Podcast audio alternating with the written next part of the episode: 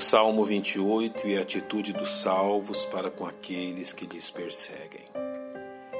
Desde a entrada do pecado na raça humana, o reino das trevas tem empreendido sistemática oposição aos filhos de Deus, de forma que onde estiver presente um filho de Deus, estará também presente a oposição do reino das trevas contra ele.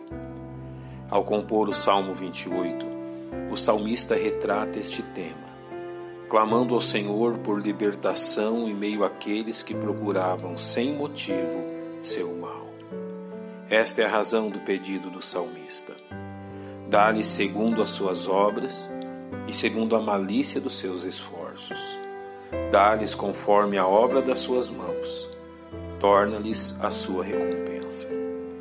Este salmo é uma preciosa ajuda àqueles que enfrentam tais dificuldades, nos ensinando o que devemos fazer quando nos vemos cercados de pessoas que desejam nos prejudicar.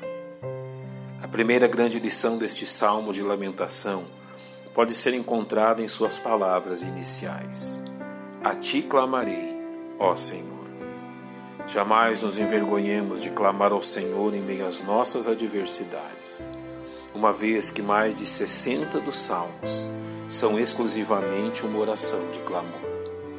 Sigamos também o exemplo de confiança do salmista, que contempla no Senhor uma rocha firme reconhecendo sua dependência da direção e livramento que vem dele.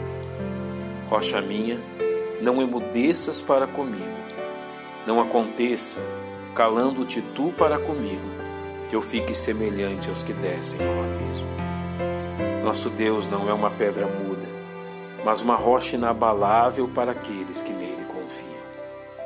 O segundo verso deste salmo retrata o salmista clamando voltado ao templo do Senhor, tendo as mãos levantadas em sinal de sua expectativa quanto à resposta de Deus, ao dizer: Ouve a voz das minhas súplicas, quando a ti clamar, quando levantar as minhas mãos para o teu santo oráculo.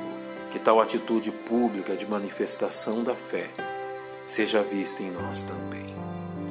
Os versos 3 a 5 revelam a astúcia de seus opositores, que falam de paz ao seu próximo, mas têm mal nos seus corações, revelando que aqueles que procuravam seu mal eram pessoas que gozavam de sua intimidade.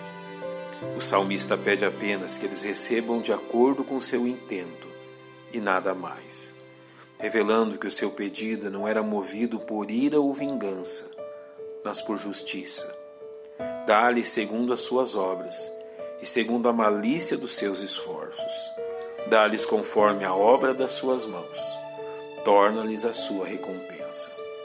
Ao final do salmo, ele revela que contemplou o livramento do Senhor quanto àquilo que pediu, manifestando assim sua gratidão ao dizer: Bendito seja o Senhor, porque ouviu a voz das minhas súplicas. Nele confiou o meu coração e fui socorrido. Assim o meu coração salta de prazer e com o meu canto louvarei. Grato pelo auxílio divino, ele reconhece: o Senhor é a força do seu povo, também é a força salvadora do seu ungido. Seu clamor final apresenta sua confiança na bondade e fidelidade de Deus. Salva o teu povo e abençoa a tua herança e apacenta-os e exalta-os para sempre. A prática do salmista enquanto enfrentava a oposição do reino das trevas contra ele é também o que os salvos em Cristo devem fazer diante da mesma oposição, não apelando à retaliação ou vingança, mas entregando sua causa ao Senhor, como nos recomenda Paulo em sua epístola aos Romanos. Não vos vingueis a vós mesmos, amados, mas dai lugar à ira porque está escrito: Minha é a vingança, eu recompensarei, diz o Senhor. Sabendo ainda que os salvos em Cristo podem ir além disto, abençoando a vida daqueles que lhes perseguem.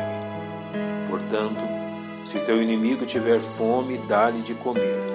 Se tiver sede, dá-lhe de beber, porque fazendo isto, amontoarás brasas de fogo sobre a sua cabeça que assim façamos para a glória de nosso Deus. Pai, nós reconhecemos as lutas e dificuldades que temos neste mundo e contamos com o auxílio do Teu Espírito em nosso favor. Por isso oramos em nome de Cristo. Amém. Um bom dia e que Deus lhe abençoe.